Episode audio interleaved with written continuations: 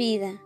Desde niña me he dado cuenta de que la vida no es tan fácil como se aparenta, que no es un cuento de hadas como algunos lo creen o se sustenta.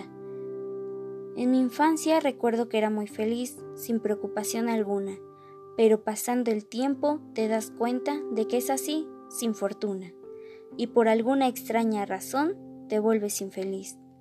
No siempre, claro, como todos, tenemos momentos buenos y malos, y estoy consciente de que siempre aprendemos algo nuevo de cada experiencia. Al llegar mi adolescencia me di cuenta de la diferencia, cambié mucho de apariencia y con el tiempo tomé conciencia. Ahora en la actualidad solo queda la claridad de que en la vida siempre hay que ser felices sin ansiedad, para aprovechar la cantidad de la felicidad que causa el tiempo en su bondad.